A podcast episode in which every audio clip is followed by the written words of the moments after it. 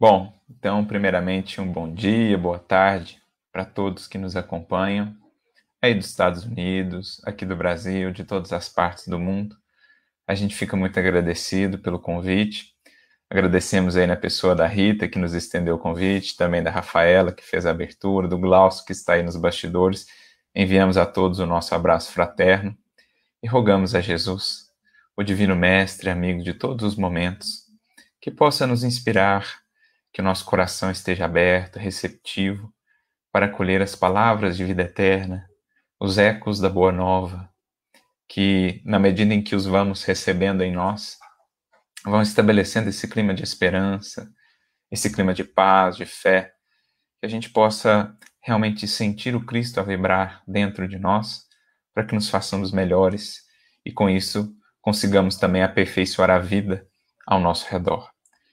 E justamente sobre isso nós vamos conversar nesta manhã, início de tarde, sobre a presença do Cristo em nossas vidas, ou a presença do Cristo na vida do mundo, transcorridos aí já mais de dois milênios da sua vinda, quando esteve aqui conosco, como tem sido essa presença, como podemos percebê-la em nós. E toda essa reflexão nasce então de uma nasce de uma pergunta que foi feita ao benfeitor é, Humberto de Campos, irmão X. Pergunta essa que se encontra numa mensagem no livro Estante da Vida, capítulo 22, justamente intitulada Cristo e Vida. Por isso nós demos esse título, porque gostaríamos de falar sobre essa presença né, do Cristo em nossas vidas, o papel do Cristo em nossas vidas. E essa mensagem que irmão X nos traz, na verdade, ela nasce de uma pergunta que lhe foi feita por alguém que visitou ali o Chico e, por meio dele, então, transmitiu é, essa pergunta ao benfeitor Humberto de Campos, irmão X. Esse alguém que faz, que procura ali Humberto de Campos, faz a seguinte pergunta: Já que os espíritos não acreditam na salvação pela fé, e sim pelas obras, sem as quais a fé não se revestiria de quase nenhum valor? O que pensar então, qual seria então a influência de Jesus no mundo? Olha que interessante essa pergunta, porque ela vai trabalhar aí alguns conceitos muito consolidados, digamos assim, no âmbito da teologia, no, no, contexto do cristianismo, essa questão da salvação pela fé, da salvação pelas obras, o que é primeiro, né? Essa salvação, como o Espiritismo então vai enxergar essa questão da salvação pela fé ou pelas obras, algo que se encontra lá já nos Evangelhos, essa questão da salvação pela fé, é, nas cartas, nas epístolas do apóstolo Paulo. Tiago, por outro lado, na sua epístola, vai enfatizar, vai é, destacar a importância das obras para o processo aí da salvação, né, do indivíduo.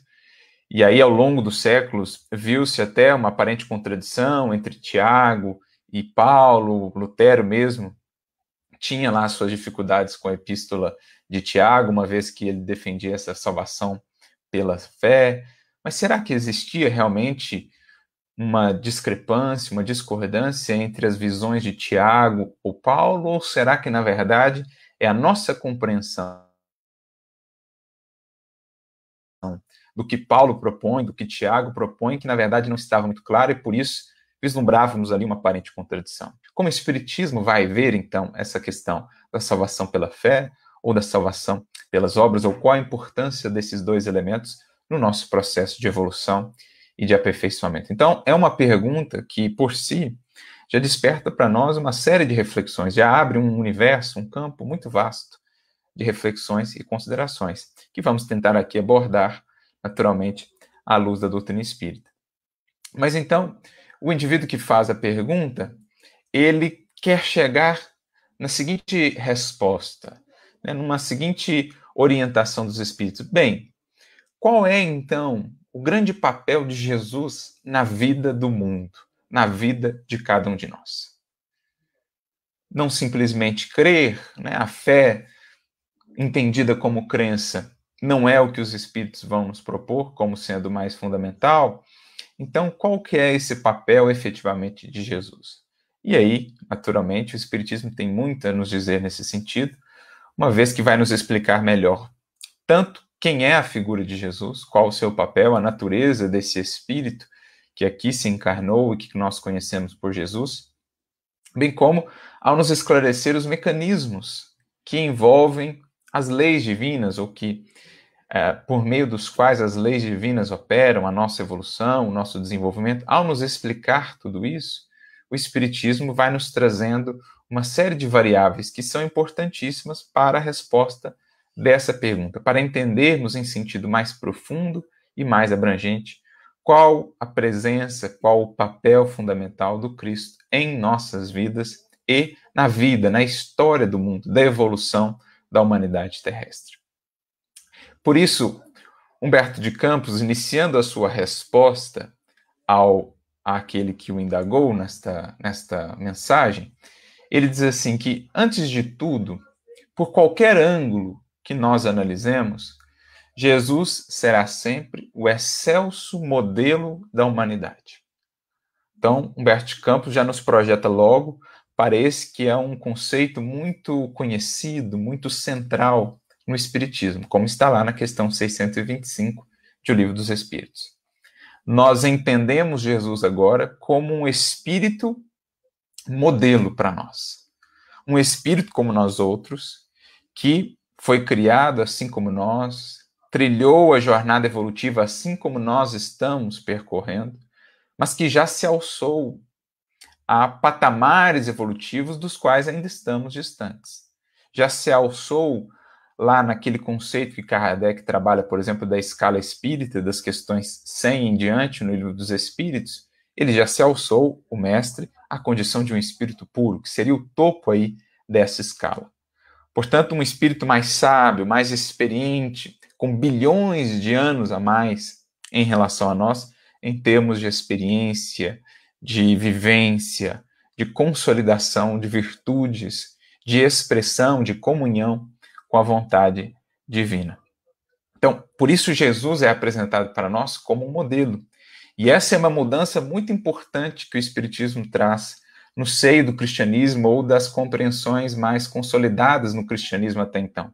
Quando Jesus era visto como parte é, da Trindade ou mesmo Deus, uh, nós espíritas o veremos como um espírito, criado como nós outros, também sujeito à mesma lei de perfectibilidade, mas mais experiente. Ou um irmão mais velho, digamos assim. Como Paulo mesmo vai trabalhar numa de suas cartas, chamando Jesus desse primogênito, né, desse irmão mais velho, que justamente recebe essa incumbência de ser então o tutor, junto ao Pai, dos irmãos mais novos, que somos nós, os espíritos que aqui evoluímos na Terra. Então, essa é uma mudança muito importante de visão em torno da figura de Jesus. Nós o tiramos da condição de divindade, de Deus, embora ele seja divino em suas expressões, porque já reflete a luz divina, já é um espírito de tal grandeza que reflete na sua mais absoluta pureza a vontade divina, o sentimento divino. Então, Jesus é divino no sentido de expressar o divino em si, mas não Deus. É uma criatura, um espírito como nós, na visão espírita. E ele agora se apresenta para nós como esse modelo, o referencial do que nós estamos destinados a alcançar. O referencial de vivência que nós precisamos construir, trazer para a nossa vida. É o que os espíritos nos dizem nessa questão 625. E aqui Humberto de Campos resgata isso já para, digamos assim, apontar o cerne da questão. Qual é a influência de Jesus no mundo? Qual é o grande papel de Jesus no, no mundo? Está lá no livro dos Espíritos. Ele nos foi ofertado por Deus como o modelo de perfectibilidade que nós estamos destinados a alcançar, a construir. Naturalmente, não somente em uma encarnação faremos em uma encarnação o máximo que estiver ao nosso alcance. Mas é um projeto para séculos e séculos, para milênios e milênios, porque estamos a falar de um espírito cuja perfeição se perde aí nas noites do tempo, se perde nos primórdios aí do próprio planeta Terra. Jesus já era um espírito puro, como nós aprendemos. Então é algo que se perde aí na noite das eras, mas nós temos essa certeza, é um espírito como nós, que trilhou todo o processo, processo em que ainda estamos caminhando, estamos ainda em jornada. Então ele resgata esse conceito e prossegue, né? Sob qualquer ângulo, então precisamos ver em Jesus o modelo, o excelso modelo da humanidade. Como o apóstolo Paulo vai dizer também no livro dos Espíritos, o arquétipo humano que idealizou, que expressou para nós o objetivo da criação. Paulo diz na questão 1009 do livro dos Espíritos: o culto harmonioso do belo e do bem. Então, Jesus sintetiza para o mundo o que é uma vida pautada nesse culto harmonioso do belo e do bem, com tudo o que deriva daí, todas as virtudes, toda a beleza da perfeição é, que, que vemos em Jesus, toda a beleza divina que irradia do Cristo. Nós vemos tudo isso idealizado, né, arquetipificado em Jesus. Então, ele é esse modelo. Mas Humberto de Campos prossegue dizendo que o homem, aos poucos, nós todos compreenderemos que se precisamos de Jesus sentido e crido, mais ainda precisamos de Jesus compreendido e aplicado. Então aqui ele vai em outro aspecto importante no que diz respeito a essa questão. Porque por muitos séculos nós até temos tido Jesus sentido e crido, mas geralmente nesse âmbito somente do ideal mesmo, somente do abstrato, do sonho, do utópico. Jesus sentido aquilo que nos emociona, até aquilo que nos toca, mas que não é levado a um plano de concretude, de realização, de materialização disso no mundo, na forma de realizações, de obras ou de mudanças efetivas em nós. Então, por muitos séculos, temos tido, talvez, Jesus sentido. Jesus tem marcado nosso coração, embora a nossa postura muitas vezes tenha estado ainda muito distante de uma concretização desse sentir efetivamente. Né? Temos tido Jesus crido, temos falado dessa fé, dessa confiança em Jesus, mas geralmente no âmbito puramente abstrato, das elucubrações, sem que isso pudesse ser traduzido numa ação que reflita essa crença. O próprio conceito de fé, para nós, foi desvirtuado ao longo dos séculos em relação ao conceito original de fé, por exemplo, que Paulo trabalha quando traz lá o conceito de salvação pela fé nas suas cartas. A fé, para nós, se tornou quase que sinônimo de crença, um conjunto de práticas culturais, rituais, litúrgicas que define a nossa maneira de, de acreditar. Mas não, a fé, no sentido original da expressão, é algo muito mais profundo do que simplesmente o crer. É o crer e o viver de maneira a se estabelecer uma coerência entre esse crer e esse viver. É um crer que leva a um viver, ou um viver que reflete essa crença nos mínimos detalhes. Então, por isso que ele diz se nós precisamos de Jesus sentido e crido, porque tudo começa no sentimento e também nessa, nesses raciocínios que vamos estabelecendo, mais ainda precisamos de Jesus compreendido e aplicado. Então, compreender é mais do que simplesmente crer. Kardec vai trabalhar muito. Isso é uma das propostas centrais, inclusive, da doutrina espírita. Para ver, né, para crer, não basta ver, é preciso, sobretudo, compreender. Então, a proposta de uma fé racional, que vai ser amparada pelo, por aquilo que a doutrina espírita tem de científico, né, pela experimentação e tudo mais, mas especialmente pela compreensão racional, como tudo se encaixa na lei divina, como tudo tem uma razão de ser, como Deus não pode se contradizer.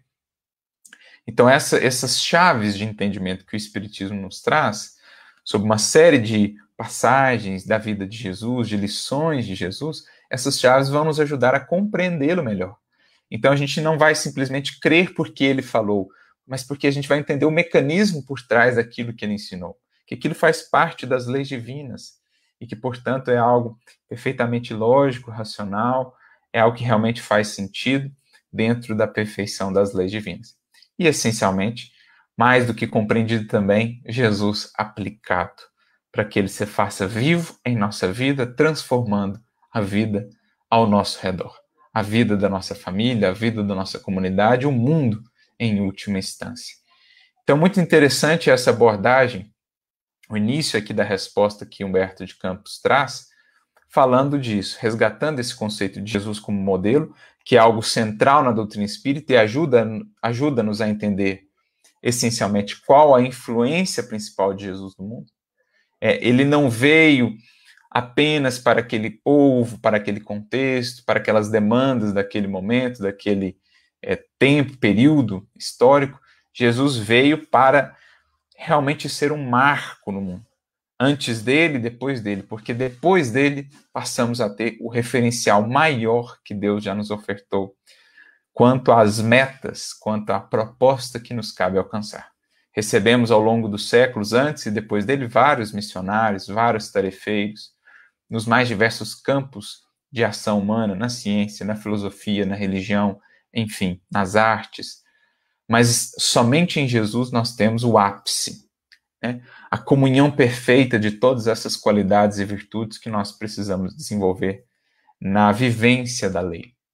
Então, por isso que Jesus mesmo diz: Eu vim cumprir a lei, dar plenitude à lei. Eu vim preencher a lei. Isso é, é bonito. Né? Quando ele diz, o verbo grego é plerothei, no sentido de preencher, de dar plenitude, de dar cumprimento.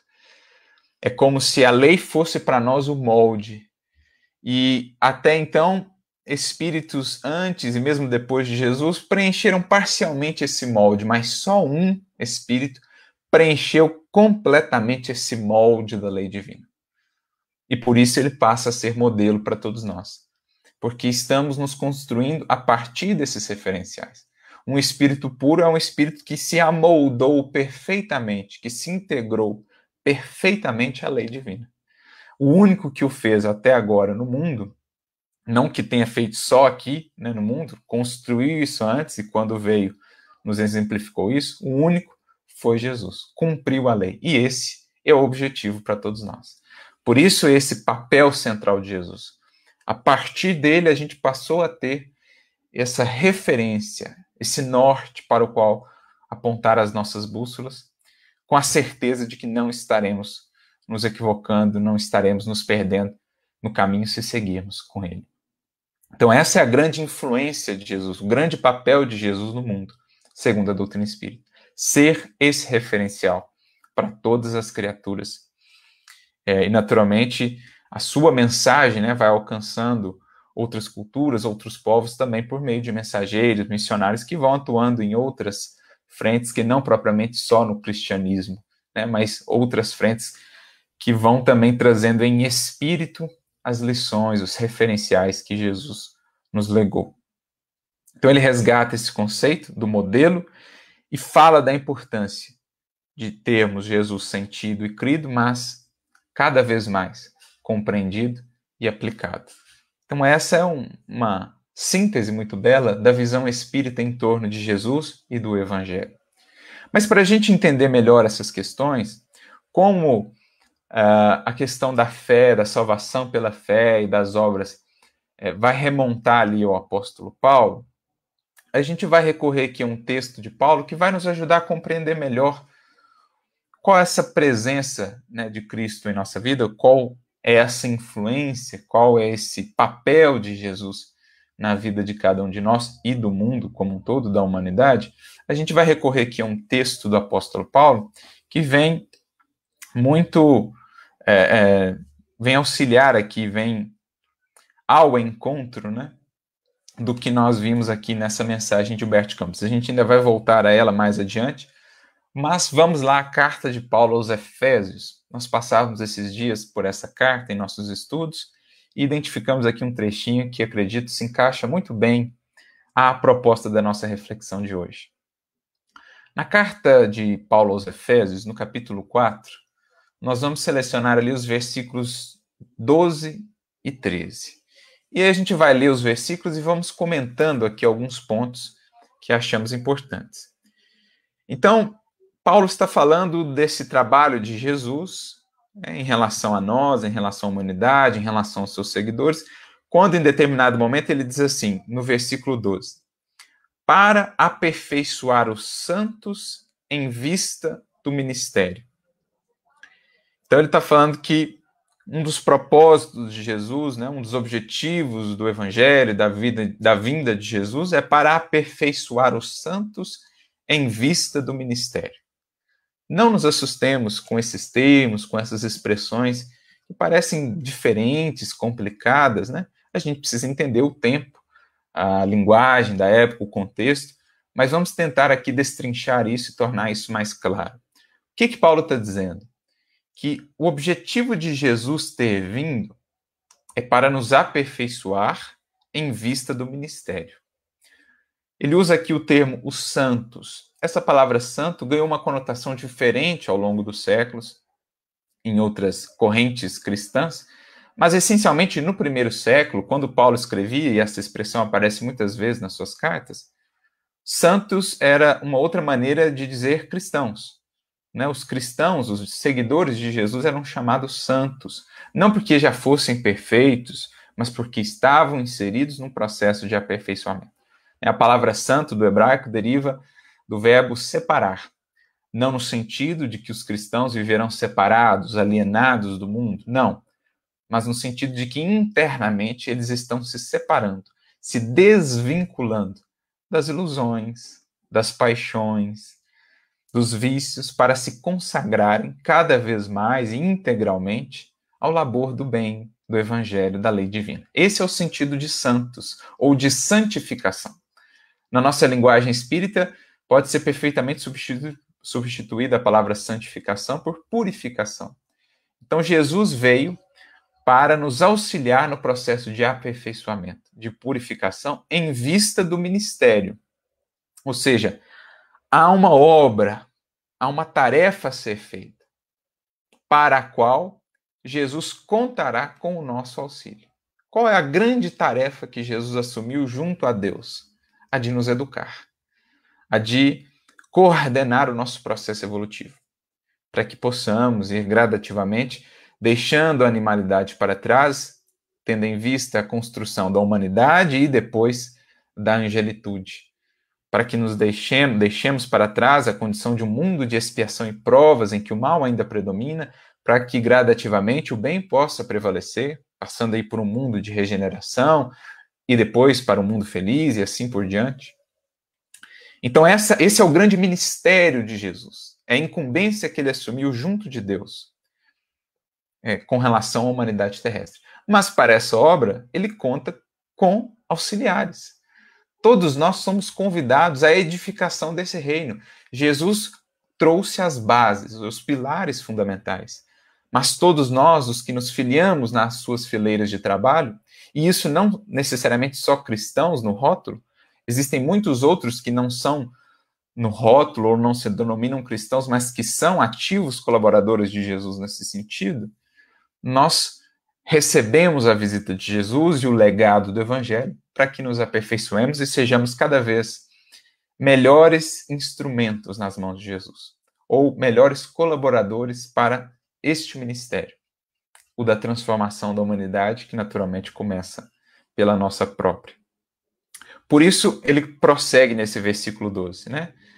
Para a edificação do corpo de Cristo. Olha que interessante isso. Esse é um conceito que Paulo usa mais de uma vez nas suas cartas, o conceito de corpo de Cristo. Aqui em Efésios aparece, na primeira carta aos Coríntios também aparece. Então ele diz assim que o Cristo é a cabeça da igreja. E nós o corpo de Cristo. O que ele quer dizer com isso? Da cabeça procede a orientação, procedem as, as inspirações, procedem os ensinamentos, procedem as diretrizes. E o corpo é aquilo que realiza, é aquilo que movimenta. Então, nós, os seguidores de Jesus no mundo, sejamos ou não cristãos no rótulo, porque, como já dissemos, existem muitos seguidores de Jesus no mundo que não terão o rótulo de cristãos, pertencem a outras religiões, ou mesmo não têm uma religião formal, mas são seguidores de Jesus pelos princípios que aplicam em suas vidas. Os seguidores de Jesus são o seu corpo no mundo. Porque para agir no mundo, Jesus precisa de bocas, de olhos, de ouvidos, de mãos, de pés, de corações. Que corporifiquem, que materializem no mundo as obras do seu amor, as obras da esperança, da fé, da educação, da iluminação. Jesus precisa de um corpo no mundo. Então, os seus seguidores são esse corpo de Cristo. Jesus é a cabeça e nós somos chamados a ser o corpo. Aqui a gente entende melhor o que Paulo está dizendo. Jesus veio ter conosco para nos ensinar, deixar aqui o evangelho, que vai ser esse instituto, esse recurso divino de educação de nós mesmos, de aperfeiçoamento de nós mesmos, para que venhamos a contribuir com o seu ministério. Qual é? O ministério da regeneração humana, o ministério da redenção humana. Nós somos chamados a ser partes, membros integrantes desse corpo de Cristo no mundo. Então, olha que conceito interessantíssimo que Paulo está trazendo para nós. O que já nos conecta com aquilo que Humberto de Campos trabalhou na sua resposta lá no Estante da Vida, capítulo 22. Mais do que Jesus sentido e crido, nós precisamos de Jesus compreendido e aplicado, ou seja, nós precisamos desses corações que sejam o corpo de Cristo no mundo, que corporifiquem a sua crença, o seu ideal, os seus sentimentos na forma de ações, na forma de realizações que venham a estender o amor no mundo, a mensagem da Boa Nova, a educação espiritual. Então, aqui a gente está penetrando também o conceito de salvação pela fé em Paulo, que ao longo dos séculos foi incompreendido e reduzido simplesmente à crença. Para sermos salvos, bastaria então acreditar em Jesus. Ou verbalmente dizer, né, afirmar que acreditamos que Jesus é o Salvador e com isso já estaremos garantidos. Não é isso que aprendemos com o Espiritismo, com o que os Espíritos nos revelam. Esse é um primeiro passo, o ideal, o vislumbrar no âmbito da crença, do sentimento, o Evangelho, mas é preciso compreender e aplicar. Essa é a ideia de fé em Paulo. No hebraico, fé é emuná e tem o significado talvez a melhor tradução, de fidelidade. Assim como no latim fides, né? De onde vem fé, fidelidade. Então, ter fé para Paulo é ser fiel a esses ideais. É ser fiel ao que temos aprendido com Jesus. Como fazemos isso? Aplicando, corporificando, sendo no mundo o corpo de Jesus, os olhos de Jesus, a boca de Jesus, o coração por meio dos quais Jesus poderá atuar no mundo alcançando, aliviando, elevando, educando outros corações. Percebe?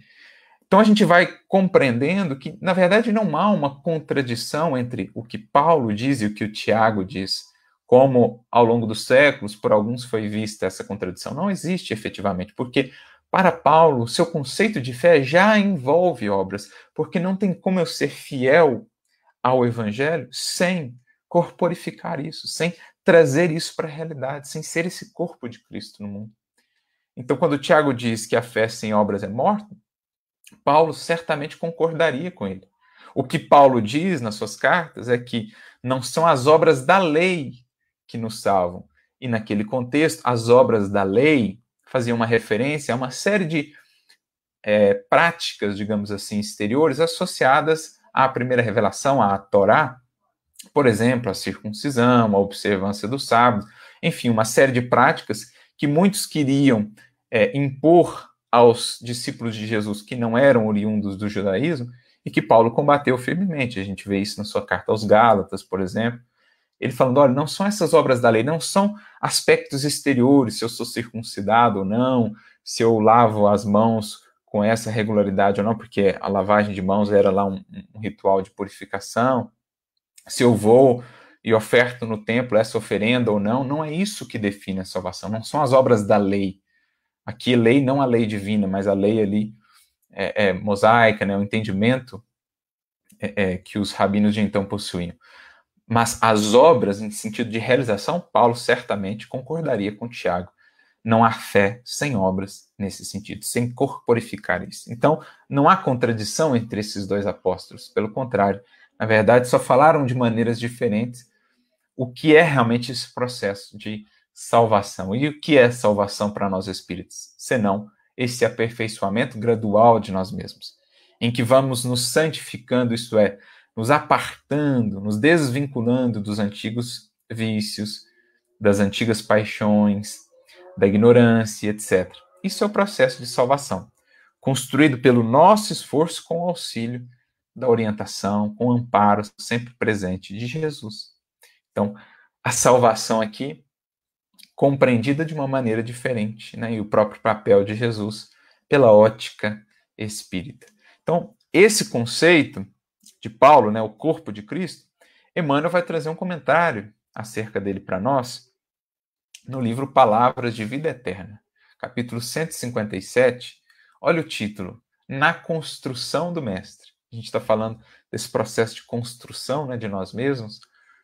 Então, na construção do Mestre, de, de corporificação do, do reino no mundo, de construção desse reino, desse ministério ao qual somos convidados a, a, colaborar, ou no qual somos convidados a colaborar. E Emmanuel vai comentar um versículo de Paulo, agora na carta, primeira carta aos Coríntios, capítulo 12, versículo 27, em que ele mais uma vez vai tra tratar desse conceito do corpo de Cristo. Paulo diz assim: Ora, vós sois o corpo de Cristo e seus membros em particular. Então, é muito interessante quando Paulo trabalha essa ideia lá na primeira carta aos Coríntios, ele diz: olha, o corpo ele tem vários membros. Um é mão, outro é olho, outro é boca, outro é pé, e eles são complementares. Então ele traz essa ideia, olha, o ministério é um só, a tarefa é uma só, a causa é uma só. Só que existem frentes de atuação diferentes. E o que a gente precisa buscar é a harmonia, cada um fazendo a parte que lhe cabe, todas as partes com a mesma importância. Porque lá na comunidade de Corinto existiam alguns que achavam que as suas tarefas eram mais importantes, etc. Ele diz: olha, o corpo é um só, a cabeça é uma só. Agora, existem membros diferentes, mas todos com a mesma importância. Para falar dessa, dessa importância do trabalho em equipe, mas também frisando essa questão de que somos chamados a ser no mundo os canais por meio dos quais Jesus poderá atuar. Para atuar no mundo, ele precisa daqueles que se façam suas mãos, daqueles que se façam sua boca, daqueles que se façam o seu ouvido, daqueles que lhe ofertem o seu coração. E aí Emmanuel diz assim: o Evangelho não nos convida à confiança preguiçosa nos poderes do Cristo, qual se estivéssemos assalariados para funcionar em claques de adoração vazia. Então, mais uma vez, não é simples adoração vazia, não é somente sentir e crer como algo ainda muito abstrato, muito distante, que nos emociona por algum momento, mas que logo esquecemos para lembrar depois, quando as coisas se tornam mais difíceis e depois esquecemos de novo. Não, não é essa adoração vazia, não é essa confiança preguiçosa. Olha esse termo, essa expressão que Emmanuel usa, confiança preguiçosa, não. A confiança em Jesus é uma confiança ativa, porque ela pede de nós o máximo que podemos fazer. Só conseguimos confiar, só conseguimos segurança efetivamente nessa confiança depois de termos feito a parte que nos cabe. Porque então a consciência está tranquila e sabemos que Jesus fará a parte que lhe cabe. Agora, se não fazemos a parte que nos cabe, a confiança sempre fica abalada, fragilizada, porque internamente há esse incômodo. A consciência não está tranquila. A gente sabe que pode, poderia ter feito mais. E aí a gente não consegue manter esse estado de equilíbrio, né, de serenidade, de confiança. Então, confiança preguiçosa não é essa a ideia. Não é simplesmente uma salvação por acreditar em Jesus, por cumprir determinadas fórmulas exteriores de religiosidade, que estaremos então garantidos neste reino sobre o qual Jesus fala. O apóstolo Paulo faz-nos sentir toda a extensão da responsabilidade que nos compete à frente da Boa Nova. Então, Cristo e vida é o nosso assunto. Cristo em nossa vida é responsabilidade. A imensa responsabilidade que significa ter a nossa vida visitada por Jesus através do Evangelho. Por meio do Evangelho que já nos visitou, a luz do Evangelho que já nos alcançou, Cristo em nossa vida representa responsabilidade de construção, de edificação, de aperfeiçoamento, como diz Paulo, para que sejamos então esse corpo por meio do qual Jesus poderá aperfeiçoar o mundo. É, naturalmente, a partir da nossa própria do nosso próprio aperfeiçoamento. Cada cristão é parte viva do corpo de princípios do Mestre, com um serviço em particular, que a gente acabou de mencionar. O corpo é um só, nós, como seguidores dele, temos o rótulo de cristãos ou não, cristão no sentido mais abrangente aqui, né? Fazemos parte desse corpo, mas cada um com um serviço em particular. Tanto na nossa atividade espírita, cada um vai atuar numa frente, como também cada um vai viver em determinada prova, experiência, na profissão, na família, na vida como um todo. Mas em tudo, nós deveremos estar buscando refletir essa presença do Cristo em nossa vida, a responsabilidade que já sentimos que já reconhecemos perante a boa nova. Não te iludas assim, fixando-te exclusivamente em afirmações labiais de fé no Senhor, sem adesão do próprio esforço ao trabalho edificante que nos foi reservado. Mais uma vez, não é mais aquela ideia de uma simples afirmação, de um simples reconhecimento de Jesus como Mestre, de Jesus como Salvador, sem que isso se traduza em realidade prática, em concretude na forma de obras. Né? Quando falamos de obras, não só obras de pedra, materiais, auxílio material, mas também a obra do nosso aperfeiçoamento, que é a principal delas. A principal obra que temos a fazer é a obra de nós mesmos. Nós somos a principal obra a ser feita com Jesus, o nosso aperfeiçoamento, que naturalmente se traduzirá, então, em obras de auxílio, de esclarecimento, de educação para outros corações é, sentindo, pensando, falando e agindo nessa ou naquela ocorrência, é indispensável compreender que é preciso sentir, pensar, falar e agir como se o Mestre estivesse sentindo, pensando, falando e agindo em nós e por nós. Isso é o Cristo em nossa vida. Essa é a proposta ou a influência do Cristo na nossa vida e, por conseguinte, na vida do mundo. Sentir, pensar, falar e agir como se ele o fizesse em nós e por nós. Essa é a proposta de fé para Paulo, que envolve naturalmente obras, que envolve naturalmente a corporificação de Jesus na nossa vida. Né? Já não sou mais eu quem vive, é o Cristo que passa a viver e a operar em mim cada vez mais. Lembrando aí, eu parafraseando o próprio apóstolo Paulo. Por isso, Emmanuel diz aqui: Alguém provavelmente dirá que isso seria atrevida superestimação de nós próprios. Entretanto, apesar de nossas evidentes imperfeições, é forçoso começar a viver no Senhor para que o Senhor viva onde nos cabe viver.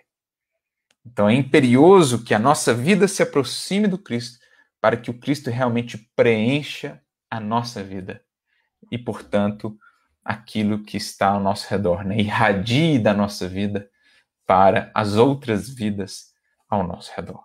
Então, olha que interessante essa abordagem aqui de Paulo. Voltando lá para a carta aos Efésios, ele prossegue no versículo 13: Até que alcancemos todos nós a unidade da fé. Então, unidade da fé, tanto no sentido aqui coletivo, cada um na parte que lhe cabe, fazendo harmoniosamente a, a, aquilo que lhe compete, então é a unidade da fé. O corpo é um só, mas os membros são diversos, mas interagem harmoniosamente entre si. Então é a lei de cooperação, é o trabalho em equipe, é uma unidade, é comunidade, uma unidade comum. Somos diferentes, mas gravitamos em torno de uma mesma causa, de um mesmo sentimento, e isso dá unidade à nossa tarefa, à nossa ação. Essa é uma proposta para a humanidade do porvir, né? essa unidade em que reconheceremos a diversidade, mas também a unidade, né? a nossa irmandade, o quanto estamos irmanados no amor ou pelo amor em Deus. Mas também essa unidade da fé em sentido íntimo.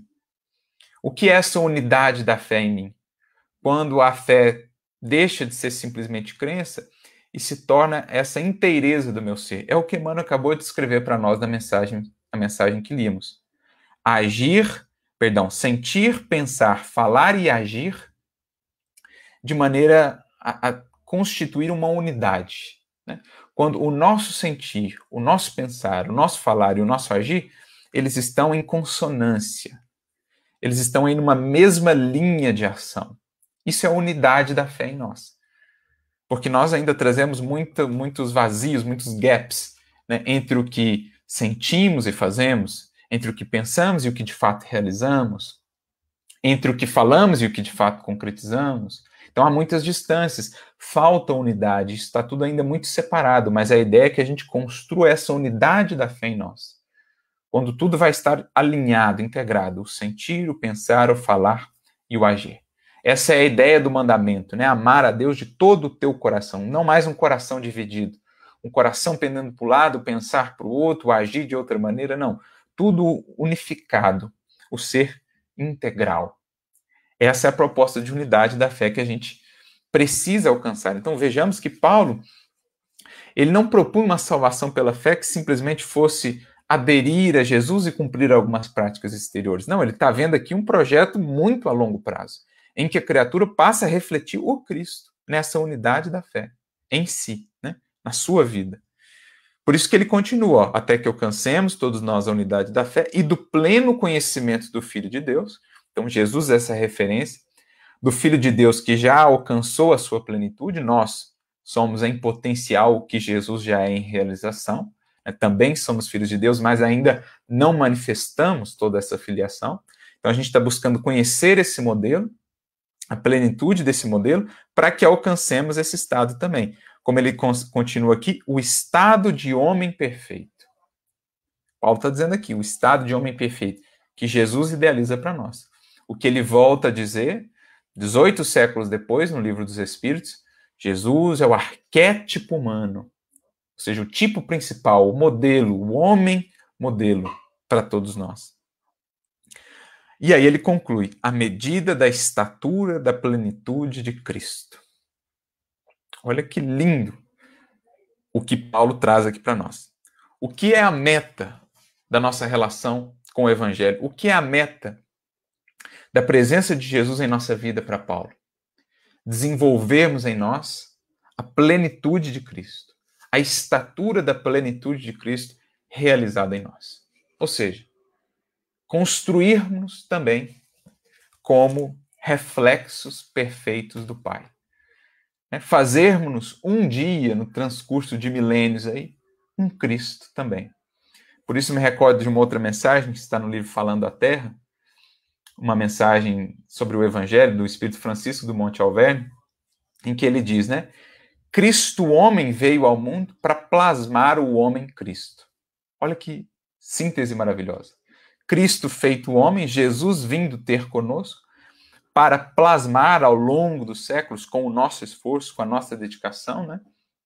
com o evangelho que ele nos legou, plasmar o homem Cristo. Então, despertar, concretizar o Cristo em nós. Porque todos temos em nós o potencial de sermos o que Jesus já é.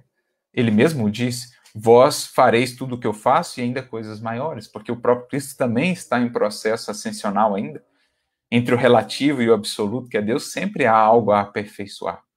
Então, Cristo, o homem, veio plasmar o homem Cristo. É o que Paulo está dizendo aqui. E é o que ele relembra depois para nós no livro dos Espíritos. Qual é a meta da fé para Paulo? Qual é a meta, a grande influência, o grande projeto de Jesus para cada um de nós por meio do Evangelho? Chegarmos a esse pleno conhecimento e essa plena expressão da estatura a plenitude da estatura de Cristo em nós. Então não é um projeto de simples adesão formal, não é um projeto de alguns anos, de uma vida só em Tivemos um probleminha, uma queda na internet, esperamos que tenha retornado. Mas como dizíamos, não é um simples projeto de uma vida só, de uma encarnação somente.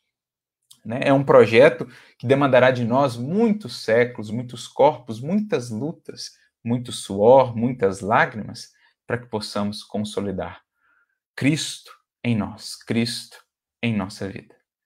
Então, olha os, a, a, magnitude dos conceitos paulinos que só com a chave espírita a gente vai conseguindo acessar.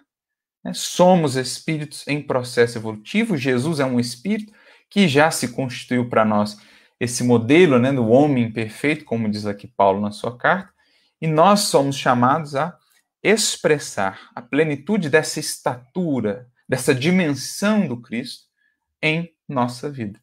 E como então perceber o quanto o Cristo já está presente, né? o quanto dessa dimensão do Cristo já está realmente presente na nossa vida. Aí nós voltamos novamente àquela mensagem do irmão X, Humberto de Campos, no livro Estante da Vida, capítulo 22, a mensagem Cristo e Vida.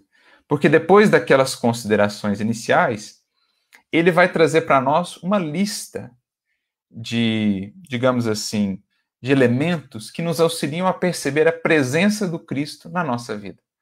Aliás, é uma lista que ele recebeu lá, que ele ouviu no mundo espiritual, a partir de um instrutor da espiritualidade maior, e que ele então compartilha conosco. Como analisar o quanto da estatura de Cristo já está presente na nossa vida? O quanto o Cristo já está aí realmente permeando a nossa vida nas suas várias dimensões, nas suas várias é, feições. Então, ele vai listar para nós aqui um conjunto de, de elementos que nos mostram o que Jesus vai transformando, qual a influência de Jesus nas várias, nos vários aspectos. Tivemos mais um pequeno problema na internet, esperamos que tenha retornado. Mas, voltando lá às orientações, ele começa Cristo na existência. Dois pontos, caridade. Então, como é que a gente percebe que o Cristo realmente está tomando parte está sendo inserido na nossa existência. Mais caridade nos nossos gestos, mais caridade no proceder. Esse é o, é o sinal principal porque se reconhece um discípulo de Jesus. Aliás, ele mesmo já havia dito isso no Evangelho de João. Nisto conhecereis que sois meus discípulos, né? por muito amardes uns aos outros. Então, a caridade é a, é a senha, é o selo da presença do Cristo em uma vida. Caridade nas suas mais diversas formas, desde a caridade no auxílio material, mas também aquela definição de caridade que o Espiritismo nos traz: mais indulgência, mais perdão, mais benevolência nas relações.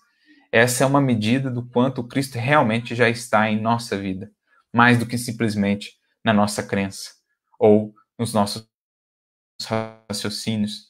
Né? Quanto Jesus já está realmente preenchendo a, lei em nós, né? Assim como ele disse, né? Eu vim preencher a lei, Cristo em...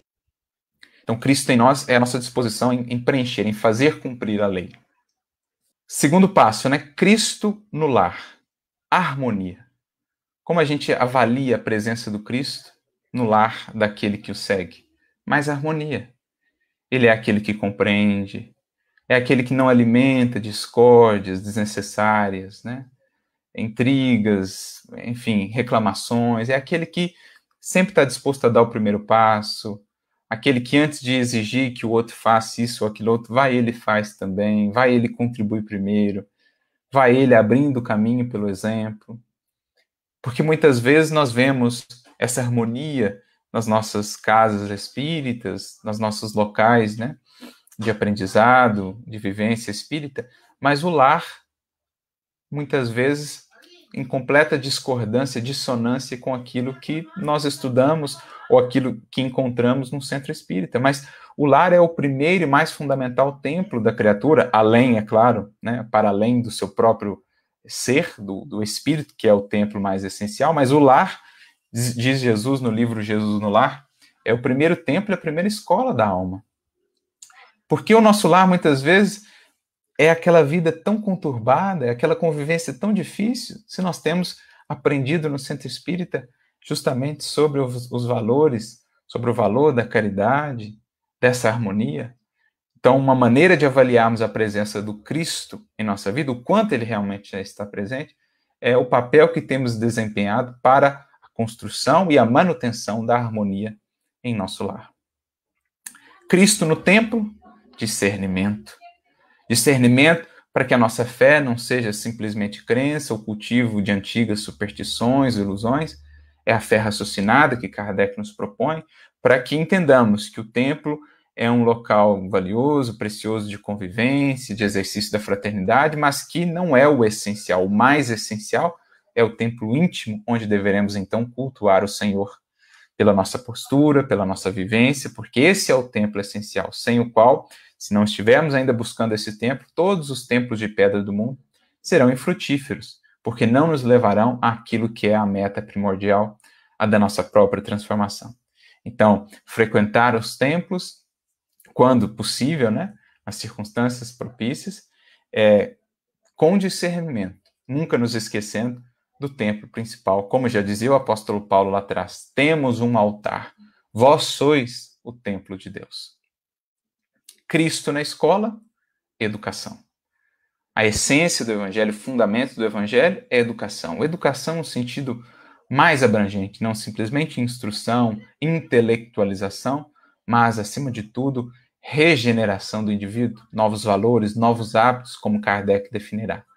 Então, Cristo na escola, na medida em que a humanidade for amadurecendo, vamos percebendo cada vez mais o papel primordial da escola, não somente para informar os indivíduos, mas também para formar caracteres, claro, com o auxílio da família, do Instituto Educativo da Família, formando indivíduos educados não só para a vida em sociedade aqui no mundo, mas educados para a imortalidade, para a vida maior é, que, que estamos, a que estamos todos destinados.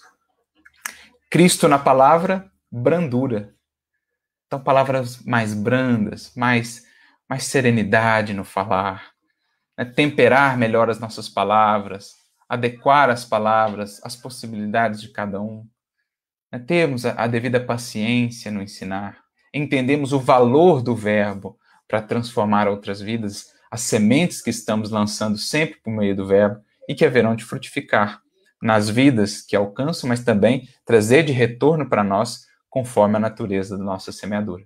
Por isso, as palavras brandas, as palavras temperadas, como diz o apóstolo Paulo, né, na justa medida, essas são as que edificam, as que agregam, as que enriquecem e preparam uma colheita proveitosa para o futuro. Cristo na justiça, misericórdia. Para que a justiça não seja vingança, para que não nos tornemos carrascos a pretexto de defender o bem, né, de defender os valores morais e etc. É preciso nunca apartar a justiça da misericórdia. É preciso aprendamos sempre a separar o pecado do pecador, a condição transitória do espírito eterno, imortal que ele está em processo de aprendizado. Então Jesus vem enriquecer para nós né, o nosso entendimento do que seja realmente a justiça ao acrescentar esse elemento imprescindível da misericórdia, como ele o teve para com tantos, inclusive para com seus próprios algozes. Cristo na inteligência, proveito, para que a nossa inteligência não esteja simplesmente a serviço de interesses pessoais ou mesquinhos. Quantas vezes a inteligência não será em verdade um flagelo, porque estará a serviço da corrupção, estará a serviço né, da expoliação, estará a serviço daquilo que não é o bem comum. Agora, a inteligência orientada pelo amor é aquela que realmente tem o verdadeiro proveito, tanto para o indivíduo como também para a coletividade. Cristo no estudo, orientação. O estudo como elemento fundamental da libertação de nós mesmos, mas um estudo consciente, um estudo adequado, um estudo perseverante, especialmente centrado naquilo que é realmente nobre. Quantas vezes não vamos perder tanto tempo com aquilo que realmente não edifica, com aquilo que é secundário? Jesus nos orienta a buscar o cerne de todas as coisas e, especialmente, a orientar esse estudo para que ele possa ser útil não só para nós, mas também para os outros. Cristo no sexo, responsabilidade, no âmbito do sentimento, da sexualidade, a ninguém se fere sem se ferir a si mesmo. Por isso, no âmbito do sentimento, em termos de vínculos de corações, Jesus em nossa vida representa responsabilidade, respeito máximo quanto ao santuário do coração de outro indivíduo. Né? O prazer buscado de maneira equilibrada, de, uma, de maneira, é, digamos assim, associada né, ao dever, para que não se faça desequilíbrio, desajuste, tanto física como espiritualmente para todos nós. Cristo no trabalho e eficiência. Então, até na nossa vida profissional, conseguimos avaliar o quanto Jesus já está presente ali, essa estatura do Cristo, quanto ela já está ali presente. se estamos realmente nos qualificando, fazendo o melhor ao nosso alcance, ou se estamos simplesmente levando por levar, fazendo mais ou menos, só para cumprir horário. Não. Me recordo dos Espíritos na questão 643, quando nos dizem que fazer o bem não consiste apenas em ser caridoso, mas também em ser útil tanto quanto possível. Então, ser efetivo, né, ter eficiência no trabalho, fazer o máximo que está ao nosso alcance da melhor maneira, nos qualificarmos para sermos mais úteis à sociedade, ao local onde servimos ali e recebemos o nosso sustento, é também uma medida de Cristo em nossa vida. Cristo na profissão, idoneidade. Honestidade, né? Porque não importa o que outros acharão de nós, se por sermos honestos, idôneos, seremos taxados às vezes de ingênuos ou de tolos. Não, isso não importa. O que importa é perante a consciência, a sensação tranquila do dever bem cumprido, corretamente cumprido, né, o fato de sermos honestos perante a nossa própria consciência, porque aos outros até poderemos enganar, mas jamais a nós mesmos. Então, Cristo na profissão, idoneidade, respeito para com os demais colegas de profissão, para com a empresa, local a que prestamos ali o nosso serviço, idoneidade, o valor, né, da honestidade. Muitas vezes, valor esse não tão valorizado assim, ou muitas vezes esquecido. Cristo na alegria, continência. Para que a nossa alegria não se faça simples euforia, levando-nos a excessos, a esquecer do que é essencial, a nos perdermos em caminhos de ilusões, sabemos na alegria sermos moderados. Né? Saber que depois de momentos de maior alegria virão novamente momentos de maiores dores, para que estejamos preparados, para que não nos deslumbremos nos momentos de alegria e esqueçamos do que é preciso ser feito. Cristo na dor, resignação. Fazer a parte que nos cabe para tentar superar a, a, aquela dor, aquele desafio, mas se ainda assim ele permanece, seguimos confiantes no mais alto, certos de que é uma experiência necessária e de que há, há de nos ensinar muito para o futuro, há de nos aperfeiçoar nesse processo. Né? Como diz Leon Denis no seu livro depois, é, O Problema do Ser, do Destino e da Dor, não te digo busque a dor, mas quando ela surgir inevitável em seus caminhos, acolha como uma, como uma amiga. Cristo nas relações, solidariedade. A própria essência, a seiva do Evangelho, né? a seiva que nutre, digamos, a árvore do mundo, essa, os vários ramos, os vários caules, os vários galhos do mundo, é a seiva da solidariedade, da interação harmoniosa, de coração para com o coração. Isso é o que mantém, é o que sustenta a vida, especialmente em sentido espiritual. Cristo na obrigação, diligência. Então, fazer com diligência, aproveitar bem o tempo, que é um patrimônio precioso demais para ser desperdiçado. Então, ser pontual, por exemplo, é também exercício de caridade, respeitar o tempo do outro, aproveitar ao máximo o tempo, é também uma medida do Cristo, da estatura do Cristo, que já está sendo desenvolvida em nós. Cristo no cansaço, refazimento. Porque o cansaço, quando oriundo de, do trabalho bem cumprido, do dever bem cumprido, é um cansaço que rapi, rapidamente a gente consegue se refazer, porque é um cansaço acompanhado do Cristo. Ao passo que quando é aquele cansaço da inércia, da procrastinação, né, quando a gente fica enrolando, quando a gente fica ali ocioso, aquele cansaço parece não passar, por mais que a gente descanse. Mas quando é o Cristo no cansaço, a gente tem refazimento. O Cristo no repouso é disciplina, para que o repouso também não passe do necessário, do limite, se torne ócio, se torne desperdício de energia e de tempo. Cristo no compromisso, lealdade. Lealdade, fidelidade, ter a palavra, como a gente falava, né? honestidade, manter-se fiel, ser conhecido por alguém que assume compromissos e os leva adiante. Isso é é também uma presença de Cristo. Né? Seja o seu sim, sim e o seu não, não. Então, ser leal àquilo que você abraçou, àquilo que você se propôs. Cristo no tempo, serviço. Já falávamos, o tempo é um patrimônio precioso demais para ser desperdiçado.